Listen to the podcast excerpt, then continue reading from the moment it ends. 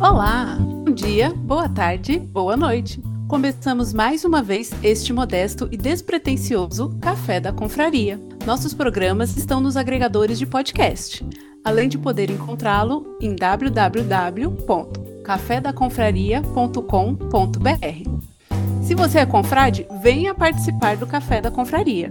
Não é confrade ainda? A Confraria Café Brasil é um lugar onde se pode discutir qualquer assunto sem o medo de ser agredido.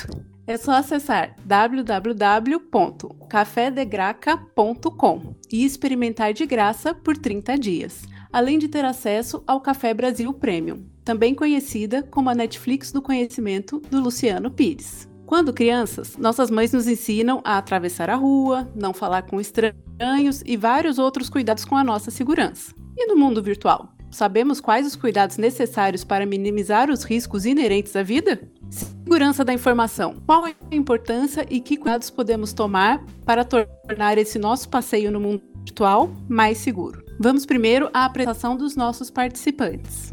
Boa noite, pessoal. Aqui é o Alexandre Tobias, médico, moro no interior de São Paulo e um grande leigo nesse mundo. Boa noite, moçada. Meu nome é Alisson, confrade aqui de Belo Horizonte, analista de sistemas. E vamos aí nesse assunto meio que delicado, né? Eu sou Denise Santana, também médica de Guarulhos. Conhecimento sobre informática básico. Mal e lido informática desde os meus 12 anos. Trilhei por esse caminho, né? E tô aqui, ver o que, que vai acontecer. Olá, eu sou o Rony Clayton, sou pastor, fotógrafo amador e gosto muito de informática, mas eu repilo qualquer tentativa de me classificar como um Klingon. Rony, quando você olha para o abismo, o abismo olha de volta para você. Não negue ciência. Eu sei o que sou, eu sou o que sou.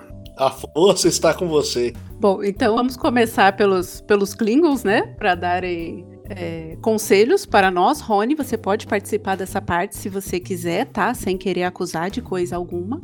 Mas quais os cuidados, assim, quais as orientações que vocês têm, é, as principais, para tentarmos melhorar a nossa segurança dentro do mundo virtual? Bom, eu começaria com remova sua conta do Gmail, remova sua conta do Facebook, remova sua conta do Orkut, remova. É, bom, joga seu celular fora, o seu smartphone fora. Eu ia justamente falar isso. Se você quer estar totalmente seguro, não tenha na sua casa nada ligado à rede, à internet. E agora até a, estamos aí com algumas, algumas estudos e tal que até as redes elétricas logo logo vão estar, tá, a internet vai vir pela rede elétrica. Então, vá no campo isolado, bicho grilo. A única forma de estar tá seguro na questão da informação. É, você já consegue fazer hoje, né? Uma, você já consegue fazer hoje, né? Uma rede local uma comunicação local entre computadores no, na rede elétrica. Tem, tem aparelho para isso. Né?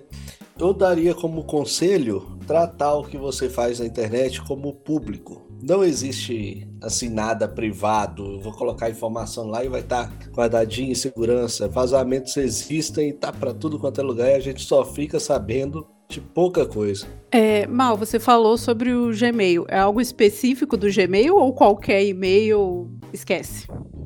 Então, vamos lá. Qualquer serviço hospedado em solo americano, o, o governo, é, o FBI, por exemplo, ele tem acesso. Tá? Isso aí ficou mais claro quando o, o Durov, né, o cara do Telegram, foi participar de um, um evento, alguma coisa aí, acho que em Los Angeles. Ele foi abordado por alguns agentes e numa conversa pediram para que fosse implementado algum backdoor, alguma coisa assim, para que eles pudessem eh, ver as conversas, né? E ele se negou e por isso ele passou a ser uma persona não grata mais do que já era. Então, inclusive ele fala, né, do, do lance do, do, do, WhatsApp, que o slogan é, não, o WhatsApp é seguro porque toda conversa de ponta a ponta é criptografada e Aí ele fala assim, beleza, e o seu backup é guardado onde? Então, tanto no iPhone quanto no Android, ele é salvo na nuvem, ou no Google Drive, ou lá no, serviço pa paralelo da, da, da Apple. Né? e que está hospedado em solo americano. Fora isso, tem a questão prática de negócio também, né? Tipo, o Google trabalha com anúncios, ele vende anúncios. O negócio dele é fomentar vendas, né, para terceiros e para ele mesmo, tipo. E o e-mail é uma fonte inesgotável de, de interesses seus, de seus contatos, o que, o que você busca, até mesmo como o buscador dele, né? Mas o e-mail, cara, é, é a mina de ouro para eles, seria uma mina de ouro para eles. Agora você vai me falar que eles não utilizam isso. Eu não posso acusar de utilizar, mas pelo amor de Deus, hein? E tem algum, algum e-mail desses mais conhecidos que não é hospedado em solo americano? Sim. É, Tutanota, Proton Mail. Se não me engano, acho que eles estão hospedados na Suíça ou Suécia, não lembro. Eu acho que na Suécia por causa do. Vocês devem conhecer também o Pirate Bay. É, ele era hospedado lá e eles recebiam vários e-mails, vários e-mails de Hollywood, pessoal de, da indústria fonográfica falando: ah, você tem que remover aquilo, tinha filme pirata lá. E você parava para ler as e-mails basicamente assim: não estamos sob as leis americanas. E mandava um palavrão assim, bem, que eu não vou reproduzir aqui, mas era engraçado de ver isso, entendeu? Na verdade, as pessoas têm é, é, uma falsa segurança, né? No, no pensamento, né? Na verdade, que tá mandando um e-mail para ah, tô mandando um e-mail só para você, não mostra para ninguém esse e-mail, não mostra bem, né? É uma ilusão, né? E duas coisas. Então, Primeiro. Fala ali, pode falar ali. Não, é, eu ia falar isso mesmo. É, a gente tem que entender que não, é priva, não há privacidade, né? usando o meio de, de internet e essas coisas de comunicação atual. Só que aí o que eu dado que eu queria ver com vocês durante o programa é ninguém ensina isso na escola, né? O meu filho hoje já tem aula de programação. Eu não tinha isso na minha época. Hoje ele tem aula de programação. Eles têm, as crianças têm que entender como funciona a programação de, de computador e, e o raciocínio de lá. Não sei se fala isso mais para frente sobre o cuidado com a informação, o cuidado com, com o que você vai colocar. Porque uma vez que você colocou, daqui a 40, 50 anos alguém desenterra. Tem que ter muito cuidado, né? É, essa, inclusive, era uma das, uma das perguntas. Como que, como que pode se fazer para ensinar as crianças a se comportarem nesse ambiente? Dar noções de segurança dentro da internet? Você quer a resposta bonita ou você quer a resposta feia? A verdade do Uriquel, por favor. Tá. Criança não conhece o termo responsabilidade. Você vai ver perfis por aí, tem um no Instagram, você vai adorar criança faz merda. Se você vê a quantidade de crianças se filmando, fazendo alguma do tipo, é, pegando um barbeador e passando na própria sobrancelha, noção do resultado daquilo, é, brincando com fogo ou tentando. fumando cotonete, cara, sério. Então, começa por aí. Você que veio do mundo analógico, assim como eu, né? Eu muito mais do que você. Cara, a gente já fazia merda. A única diferença é que a gente não tinha ninguém para filmar. Então, é, viravam causos a serem pelos tios ou avós. Assim, pô, lembra quando você era pequeno? Caraca, você pô, pegou o sutiã da sua mãe, isso, pô, porra, se vestiu e entrou dentro do balde, se molhou todo. KKKKK. Hoje em dia isso é filmado e vai ficar salvo em meio digital em qualquer porra, lugar, hospedado em algum lugar. E essa merda vai aparecer quando você tiver 30 anos, pra pô, seus amigos te zoaram pra cacete. Essa é a grande diferença. Então, no mundo analógico, você não tinha isso. Hoje, no mundo digital, tudo é praticamente filmado o tempo todo. É só você ver a sensação do momento, o TikTok. Então, por aí você já tem ideia. Uma dúvida, eu não sei se, se algum de vocês tem essa informação, mas, por exemplo, como, como tinham citado antes do programa começar, uma criança de menos de 13 anos que tenha uma conta no Facebook. É, essa criança vai acabar escrevendo coisas que mais tarde podem, podem comprometê-la. É, é, existe alguma assim, já ocorreu de você ter os pais condenados por conta dessa exposição que a criança acaba sofrendo? Assim, de bate não me vem nada à cabeça de que os pais tenham sofrido alguma sanção. Né? Tudo é meio assim permissivo, mas por baixo dos panos. Mas eu sei que o, o genitor, os genitores no caso, são responsáveis por qualquer ato que uma criança vai fazer. Então, sei lá, é, vamos dizer que hoje ele ofender a honra de alguém seria equivalente, sei lá, pegar uma arma carregada do pai e, né, sei lá, disparar em alguém. É, é, teve um caso no né? Nordeste de uma, de uma mãe que processou o professor porque o professor tirou o celular do menino que estava ouvindo música na aula dele. Então a mãe processou porque o professor não tinha o direito de tirar o celular do menino enquanto ele estava ouvindo música na aula dele. Graças a Deus, depois de, de dois anos ou três anos, o professor ganhou o processo. Teve uma comoção lá, se não me engano, foi Maceió. Mas as consequências as consequências talvez não sejam judiciais, Denise, mas é, no meu trabalho eu posso dizer para vocês que é, 80% dos pais que eu atendo com problemas com os filhos aparece celular e computador. Rony, mas aí a gente entra numa outra questão que é a seguinte. Cara, eu antes, né? Vamos falar assim, eu no mundo analógico, qualquer coisa que eu fizesse, ou qualquer ato, né? E, porra, que fosse da merda ou não, eu tinha que relatar pra minha mãe. Isso aí era um, um acordo implícito da educação que eu recebi. Hoje, quantos pais querem criar os filhos da maneira mais branda, largada possível? E não sabem metade do que os caras fazem, online ou offline. Tipo, foi pra escola, saiu, matou aula, ficou, passou o shopping o dia inteiro, voltou para casa, sei lá, e encheu a cara junto com um amigo, pô, e a mãe não, nem teve ciência de que tinha um amigo dentro da casa dele. É, aí nisso tudo se entra novamente na, na questão da educação né? Que e aí também, se essa questão de segurança em ambientes virtuais é, entra no mesmo tipo de ensinamento segurança na, no mundo real. Então seria responsabilidade principalmente da família, né? O problema é que fica um esperando o outro. Aí é difícil. O fato de quem é que vai responder legalmente por uma coisa, eu acho que está sendo muito menos importante do que quais são as respostas imediatas da interpretação daquilo que é jogado na, na internet. Eu me explico. Hoje, se alguém coloca alguma coisa na internet e expõe a família, que seja a criança que gravou, o pai estava gritando alguma coisa lá, estava bravo com alguma coisa, tava, não sei. Ele vai virar na internet o pai que grita. Ele vai ser alvo de, de, de crítica, vai ser linchado na internet e vai virar a família de cabeça para baixo. A responsabilidade existe do que vai para vai a internet ela existe até mesmo fora do, do meio jurídico, né? Tipo, o que for exposto pode causar até a demissão, pode causar uma comoção popular. Errado porque todo mundo fica em cima, fica, fica, não digo assim em cima, fica sujeito à interpretação dos terceiros. E a gente sabe como que o povo é bom na interpretação das coisas, né? Sim, não teve aquele caso de uma mulher que foi linchada porque alguém confundiu ela com uma pessoa que estava batendo em criança.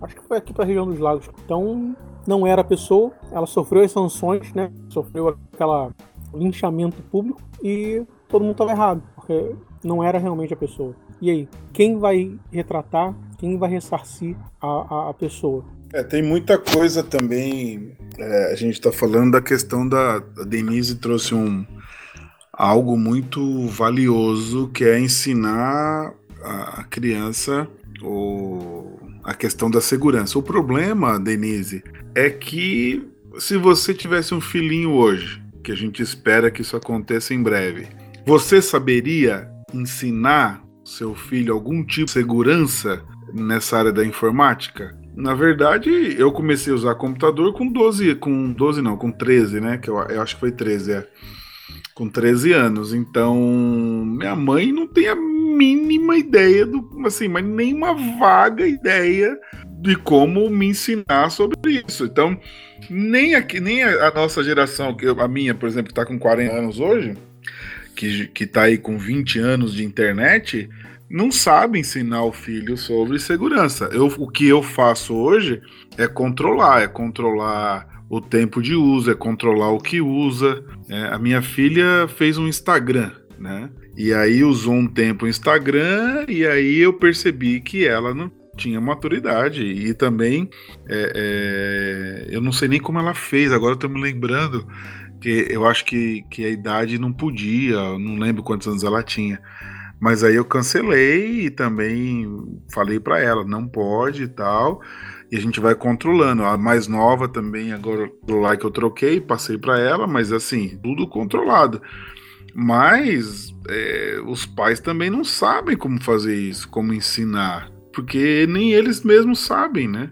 Mas, mas aí é que tá. Como ninguém sabe, cada um faz do jeito que quer e o que a gente percebe é que tá uma liberdade total. Eles, crianças menores de 10, 12, têm os seus perfis hoje normalmente. Ninguém questiona, ninguém acha errado. Né? Os meus filhos não têm, tem 10 e 8 não tem, e não sei quando eu vou liberar ainda. Porque, como você falou, eu também não fui educado com meu, meus pais sobre esse assunto. Então eu tenho que criar o meu forma de educar, porque não tem um, um, um exemplo, né? uma base mas eu vejo que a minha posição da minha esposa frente aos amigos, os, os filhos dos colegas, os amigos dos meus filhos, os pais, a gente é muito mais rígido e, e, e, restritivo do que a maioria. Os meus filhos não têm celular até hoje, isso e tem colegas deles que têm já. É, o que eu digo sobre essa questão de você ter uma, uma educação pela família é a educação de que a internet é um ambiente aberto por mais que nós não entendamos as questões técnicas específicas, então, ah, isso, esse navegador é potencialmente menos perigoso do que o outro, tal e-mail é menos exposto do que o outro, mas a gente não sabe esses detalhes técnicos, a gente tem consegue passar uma noção de que a internet é um ambiente aberto. E eu acho até que talvez nós que não começamos direto já com internet, com smartphone, tenhamos até uma visão um pouco mais desconfiada.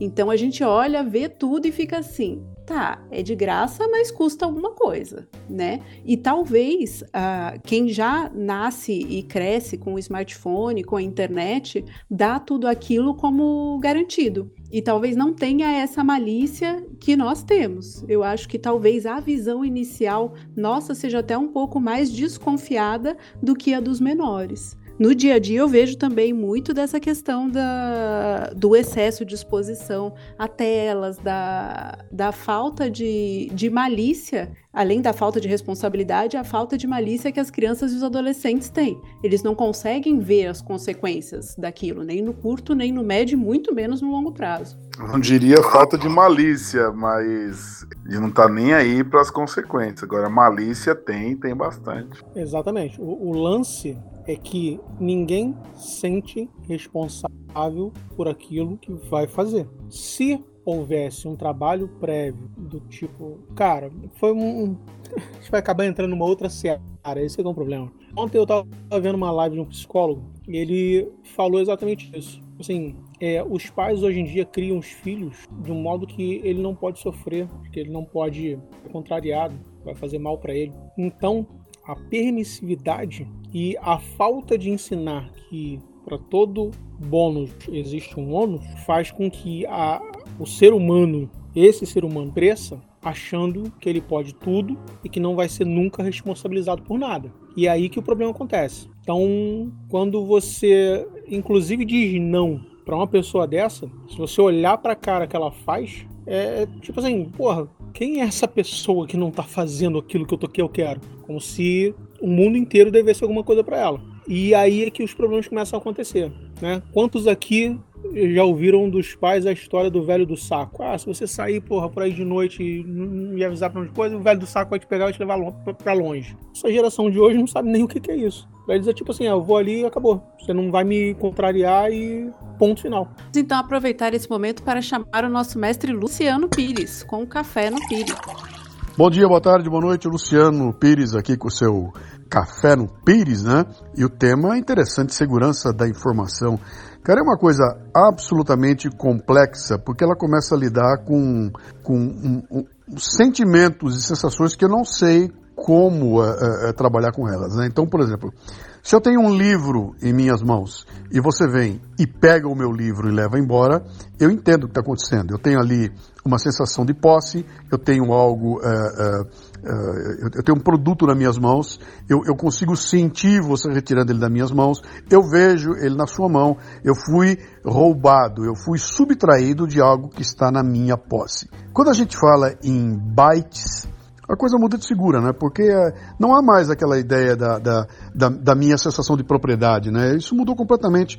Eu sei que os dados que estão ali são meus, porém eles não existem. Eles estão no lugar, eles estão no éter, eles estão numa, numa nuvem, né? Portanto, eu fui treinado para imaginar senso de propriedade de coisas que eu posso segurar, que eu posso pegar, e aí sim eu estou preocupado em uh, uh, trabalhar a segurança dos bens tangíveis. Né?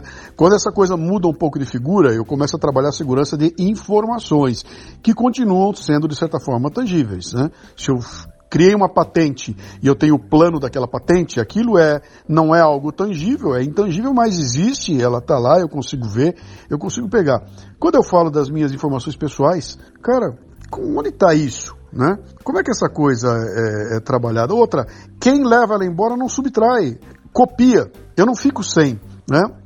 Ela simplesmente tira e leva adiante para trabalhar de alguma forma. Né? Então, eu acho que tem uma, uma questão cultural em cima da, da segurança da informação que a gente não percebeu. Nós não percebemos ainda, a gente não consegue entender isso como indivíduo, muito menos como é, é, sociedade, né, como aquele conjunto de indivíduos, e só fica assistindo isso com curiosidade. Ah, o hacker que entrou no telefone do fulano, o hacker que entrou na conta do banco e que provoca alguns. É, é problemas que são sérios, mas eu não consigo dimensionar porque ele não levou nada, cara. Ele não pegou nada. Ele não subtraiu nada. Tudo que eu tenho continua ali, né? Então, tem um lance aí que passa por essa, essa percepção sobre senso de propriedade das coisas, né? Quando isso passa para bytes e passa para as nuvens, eu perdi completamente o fio da meada, eu já não sei mais nem como tomar cuidado disso, né? E me preocupa muito essas legislações que estão aparecendo agora e que, pelo que eu li a princípio, elas vão exigir de mim coisas que eu, como um micro, nano empresário, não terei como fazer. Então pode ser que a gente trombe aí com limitações de segurança que vão tornar quase que impossível você uh, se propor a trabalhar com bancos de dados e tudo mais. Eu vejo com preocupação, mas vamos ver onde vai chegar. Um abraço. E agora tentando voltar um pouco para o nosso assunto inicial, é, porque se deixar nós vamos desviando até o infinito e além. É, quanto à Lei Geral de Proteção de Dados, o que, que, vocês sabem? Quais são os impactos que isso pode trazer no nosso dia a dia? Então, vamos lá. É, isso começou na Europa, se não me engano, acho que foi por conta, inclusive, de dados salvos, inclusive de contas que foram removidas já do Facebook e outros serviços. Então, existe, a, a, de modo utópico, algo do tipo: eu quero que você não guarde nenhuma informação sobre mim, né? Mas aí você tem vários problemas. Um, todo mundo aqui sabe que se você é, salva um, um filme, caso namoro, eu lá, eu e minha mulher, pô, gravamos um filmezinho, sei o que, e salvei no, no, no, HD da minha, pô, do meu computador. É, mesmo eu apagando aquele arquivo, existem ferramentas de recuperação que eles vão formir né, minerar ali os clusters do disco e tudo mais e você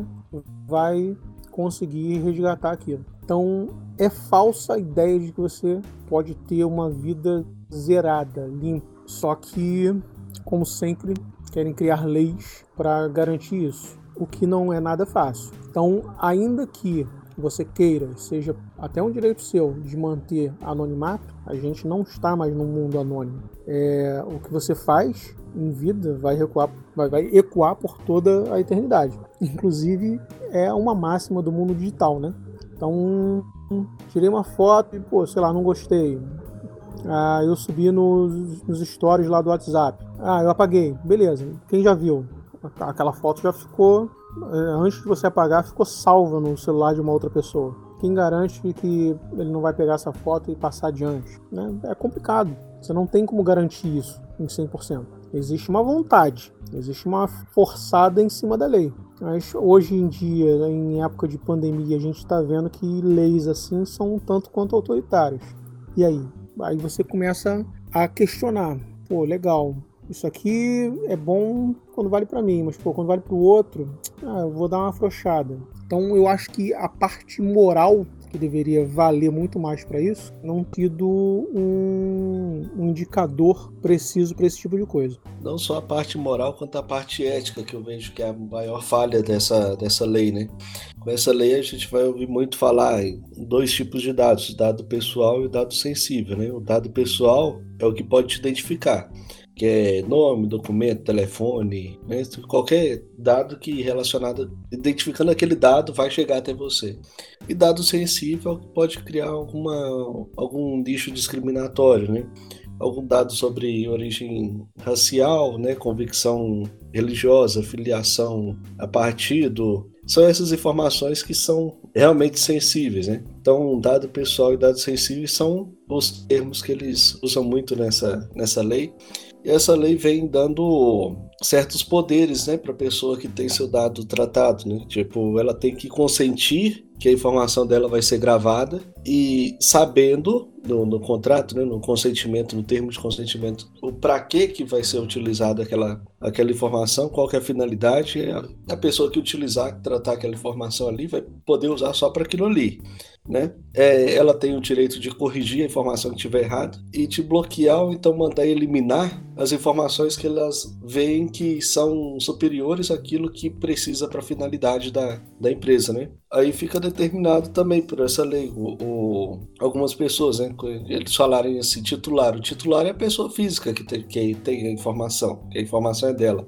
Tem o controlador, que é quem é, coleta a, as informações né, e toma decisão sobre a finalidade do que, que é. Ele praticamente é o interessado do, do, em ter aquelas informações. O operador que vai tratar e processar aqueles dados e uma outra pessoa que é o tal do encarregado. Ele é mais estranho falar disso porque esse encarregado ele tem que mapear todos os tratamentos, mapear todas as operações que são feitas com dado seu e responde sobre os vazamentos daquilo. E ele pode tomar multas exorbitantes em cima daquilo ali, por exemplo. Ele pode sofrer uma sanção desde, desde alguma advertência só até cerca de 2%, creio eu, se eu, me lembro bem, do, do, do, do faturamento bruto da, da, ele sendo uma pessoa jurídica, entendeu? Mas é o seguinte, eles cercam a lei, faz aquele bolo de negócio e tal. Tá, mas esquece que tem pessoas no meio do, do, do, dessas informações, né? Por exemplo, o cara que tá lá no banco pegando suas informações, ele vai jogar no sistema também, mas ele tem um bloquinho de notas lá para poder anotar o que ele quiser. E, e vai saber com, com que finalidade, entendeu? É, terceiros que têm acesso a, ao banco de dados da empresa também, por, por algum motivo, vai fazer um plugin, vai fazer alguma coisa assim, é, como acontece muito, de uma prefeitura solicita que alguém, ah, pega esse sistema meu aqui, tem uma base de dados, eu quero emitir o etiquetas de endereço, dá acesso, acabou, é para fazer etiqueta de endereço, mas vai saber se é só para isso. Então tem todo, essa lei abrange tanta coisa, tanta coisa, tanta coisa, mas escorrega na ética, não tem como. O, é contar demais com a coisa ser de pessoas santas e, e, e retas e que o processo não falha, é, não dá certo. Então, aí a minha dúvida é assim, é como você falou, ah, eu vou numa empresa e eu falo que eu não quero mais meus dados lá, peço para apagar meu histórico. Ok. Aí depois eu tenho um vazamento dos meus dados. Consigo saber de onde foi esse vazamento? Se foi a própria empresa que não apagou? Ou se nesse meio tempo alguém já teve acesso e acabou utilizando? Então, essa é a minha dúvida. Por exemplo, que nem eu fico preocupado com a lei, como vai me proteger no sentido. Eu tenho meus dados no meu consultório. Mas e se a, o furo não for no meu consultório, mas for lá na nuvem do Google, por exemplo? Ele, a Google responde ou eu respondo junto? Entendeu? Eu não consegui vir na lei alguma coisa explicando sobre isso, onde vai a responsabilidade de todo mundo. Pois é, teria que estar no, no, no termo né, de, de, consentimento, creio eu, que a figura que, que responde por isso é, no, no caso, o encarregado seu, que na verdade seria o seu prestador de serviço. Só que aí é muito mais do que a nuvem, é muito mais do que está lá no Drive, alguma coisa assim, porque a pessoa que leva até lá, que criptografa até lá, ou ela é responsável por isso também, entendeu? Quem te seria responsável para poder fazer esse mapeamento para você de onde é que houve vazamento? seria a figura do encarregado, que a pessoa, é, ou a pessoa é, que é responsável por manipular essas informações na questão de responder por elas, entendeu? Vamos lá. É uma lei. Sendo uma lei, ela foi criada por quem? Por políticos, né? É, vocês realmente acham que as pessoas que criaram essa lei têm conhecimento profundo ou, no mínimo, com certeza tem uma equipe por trás, mas conseguiram entender com clareza de detalhes como a coisa realmente funciona? Eu tenho certeza que é como a burocracia nacional. Para fazer a lei é a coisa mais fácil, mas fazer uma inteligente aí é outros 500, né? A julgar pelo número de, de vezes que os políticos. A julgar pelo número de vezes que os políticos caem em escutas, em vazamento, eles não têm a mínima noção do que é a segurança. Pode até, eles podem até ter consultado os técnicos, mas é lei que não vai pegar. A Deep Web está aí e cada dia mais as pessoas vão criar mecanismos de, de ninguém saber o que elas estão fazendo na internet.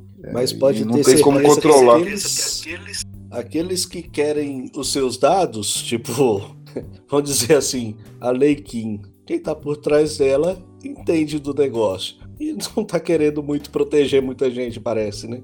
Mas querer que o político proteja a população nunca existiu isso em lugar nenhum, né? O pessoal quer qual é o benefício, né? Que eu me lembro daquele filme Gangues de Nova York. Não sei se vocês assistiram. Sempre que tá passando eu assisto. É. E aí tem uma cena lá que o cara tá enterrando as pessoas, né, que morreram lá no ataque e tal. Aí o político chega e fala assim: estamos enterrando muitos votos aqui essa noite. Aí só isso. Político quer saber de voto, amigo. Muito bem. É, então, com, com esse depoimento do quase Klingon Rony, vamos partir então para as nossas conclusões. É, eu, pessoalmente, não chego a conclusão quase nenhuma, que nós estamos seguros em lugar algum, que a internet é muito perigosa e que eu vou continuar com esparadrapo em todas as câmeras da minha casa, tá? Tobias, alguma conclusão extra? A conclusão é que eu acho que correram com o tempo hoje, hein? Me senti foi muito curto o papo hoje, mas tudo bem. Temos que se adaptar os horários para o programa ficar curto e ficar palatável às outras pessoas. Eu entendi. Nós estamos em 40 minutos, Ale Tobias. 40 minutos. passa rápido e a gente nem percebe. É, mas eu concordo, isso aí é aquilo, a gente sabe que não vai ter privacidade, então eu acho que o foco não é nem tanto você lutar para ter privacidade dos seus dados ou, ou querer que isso seja é, aconteça. Eu acho que o correto é o foco voltado em educar os filhos, educar a população no cuidado disso, no cuidado do uso e dessa exposição. Que a gente não vive mais no bairro, a gente vive agora no mundo todo. E aí essa exposição não pode ser muitas vezes não ser benéfica, né? prejudicar a vida das pessoas, as pessoas não saberem lidar com tudo isso. Então acho que a gente tinha que tentar melhorar. E eu vejo muito pouco sobre isso. Muito pouco. Eu acho que a gente está muito longe ainda de melhorar isso. Então não é, não é essa lei aí que vai ajudar em nada, no meu ver. Alisson, suas conclusões? Bom, eu posso deixar aqui que eu não acredito que essa lei vai ajudar mesmo, não. Ela só vai atrapalhar muito, colocando burocracia e lentidão no meio de processos aí encarecer o tratamento de dados, que já não é muito, muito barato, a troco de nada ou quase nada. Né? Eu posso deixar aí como uma dica que caso você esteja fazendo alguma transação bancária, algum pagamento, alguma compra, é, veja no seu navegador se aquele cadeadinho está ali do lado do endereço, indicando que é uma conexão segura, né? Toma cuidado com aquilo que você digita na, na internet, o que, que você expõe da sua família, porque o tribunal da internet está aí, ele existe, e a gente tem vários, vários exemplos, né? E dizer que aquele joguinho que você gosta, ou aquela ferramenta de produtividade que não mostra propaganda e que ela é ótima e não sei o que, os seus dados podem estar sendo pagamento para usar aquilo, porque não existe almoço grátis. Senhor Mal, sua conclusão? Se você quer segurança, volte para a Idade das Pedras. Infelizmente, é a única solução. Rony, nosso quase Klingon, algum conselho? Meu conselho é. E se você quer ter não quer ter surpresas, eu já faz três trocas de celular que eu não passo meu celular para ninguém, celular antigo, é, quebro. Agora eu tô com três aqui é, porque eu também tenho um problema de quebrar celular fácil. O celular, ele, ele celular quando ele vem para minha mão, ele desenvolve um, um certo imã para o chão. Então eu quebro muito celular. Então se você quer, não quer ter surpresa, não, não acredite em nada do que te falam a respeito de apagar do seu celular. Não dá para apagar nada. Eu, por exemplo, provei para pelo menos três ou quatro pessoas, recuperei fotos deles de dois anos atrás que estavam nos celulares, em cartões de memória. Cartão de memória, então, vixe, isso aí é terrível. Eu que eu recupero, já recuperei para uma pessoa é, 10 mil fotos que ela achava que tinha perdido para sempre. Então, não acredite em nada disso. Vai trocar de celular, pega o antigo e queima. Deixa eu ver se eu entendi. Tem meio Klingon e você consegue recuperar 10 mil fotos. Então eu não sei mais o que precisa para ser um placa, viu? Exatamente. Muito obrigado, Tobias. Era o que eu tava pensando. É, Klingon, sim. Não aceita, mas é Klingon, você. Eu repilo, eu repilo. Então, repelindo ou não repelindo, qual que é a sua sugestão, sua dica de leitura, de vídeo, de filme? Klingon ou não Klingon, Rony? Eu tô assistindo uma série que já acabou, que é. Como é que é o nome? Survival, né? Designado Survival, né? É... Como é que é em português agora? É... Sobrevivente eu tô achando legal. Eu achei assisti a primeira temporada, eu achei super legal. Tem muitos insights, tem muita coisa. É, como lembra bem, tem até nome de pessoas parecido com House of Cards. Eu tô, eu gostei da primeira temporada. Se você quiser assistir, se divertir. Apesar que já falaram que a segunda e a terceira não é tão boa. Mas uh, assistir a primeira é legal. É, é bem divertido, é dinâmico. Sobrevivente designado. Vale a pena. Mal, alguma dica? Sim, sim. É, e-mail dentro de um, uma possível melhor segurança. Proton Mail, tá? Navegador. Aí você tem duas vertentes. Tem aquela que te dá mais segurança por sempre ir em sites que são seguros usando a porta HTTPS e tudo mais, é, bloqueando scripts, é, verificando o fingerprint do site, que é o Brave, B-R-A-V-E, é muito bom. E você tem o outro também, que também é descendente do, do Chromium, né? que seria o motor que faz o Chrome, se chama Iridium. Ele é um navegador é, alemão, I-R-I-D-I-U-M.de é o site onde você pode pegar ele. Então eu aconselho esses dois. Ele te joga segurança assim com mais firmeza, controlando, você pode deixar fazer script e tudo mais, e o outro, ele praticamente já traz isso tudo bloqueado, inclusive não vai deixar o histórico e tudo mais é, salvo no, no seu computador. Bom, a minha dica eu vou de leitura mesmo. Até foi comentado hoje ou esses dias na confraria, que é o 1984, que bom, mostra como não só como informações são manipuláveis, mas também como confiar a nossa segurança ao Estado é, como posso dizer, difícil. Alisson, você, qual que é a sua dica? Eu tenho visto aqui é, a dica mais leve, né? Na Amazon Prime, né, que é um serviço muito bom, é Super Story, que é o dia a dia de uma rede de supermercados, né? É uma comédiazinha leve, é, é bom, é bom. Tobias, você tem alguma dica pra gente hoje? Bom, como eu sou fã do jogador número 1, um, minha dica vai ser um filme antigo também, um filme que os adolescentes vão gostar de ver. Chama, se não me engano, eu acho que chama A Rede, com a Sandra Bullock. É um filme de espionagem por informática, de, de também de, de, trama, e não tinha nem pendrive na época, era disquete, bizarro. Pra quem olhar hoje vai achar que o filme é bizarro, de tão arcaico que é. Mas foi um dos primeiros filmes que eu lembro que teve essas de internet no meio. Eu assisti umas 30 vezes, eu acho. Então vou indicar também outro filme antigo dentro desse modelo aí. É, War Games, jogos de guerra. Também ele começa a, a contar. Foi exatamente nesse filme que eu me apaixonei pela informática. Rapaz, a rede de 1995. A Denise nem era nascida. Se não me engano, jogos de guerra eu acho que de 85, Rony. Depois dá uma conferida aí. Eu lembro de quando lançou no cinema, não assisti porque eu, tava, porque eu não tinha idade, né? Mas acho que eu peguei na locadora. Então não tô tão novinha assim. Então, muito obrigada pela sua presença. Não esqueça de acessar www.cafedaconfraria.com.br ou assinar o nosso feed em todos os agregadores. Se você quer conhecer a Confraria, Confraria Café Brasil, acesse www.cafedegraca.com. Então, vamos nos despedindo. Tchau e até a próxima. É isso aí, pessoal. Até a próxima. Um abraço. Até mais, gente. A gente se vê na próxima vez. Um abraço a todos aí. Falou, galera. Falou Klingon. Falou não Klingon. E os que são e não assumem ser. Eu só acho que agora, no final, deveria colocar o som de um handshake de modem US Robotics 3600. Que aí ia ficar muito legal. Aquele de entrar na, na, na internet?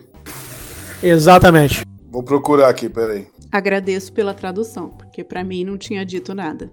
Uai, sabe quando você ia conectar na internet antigamente e parecia que você tava batendo a panela em alguma coisa, que tava um barulho estranho? É isso. É um, é um, mais ou menos isso, entendeu? Não, do barulho eu lembro, só não sabia o nome. Ó, e o, o Rony não, não vai poder reclamar que a nossa pontualidade hoje foi britânica. Tá?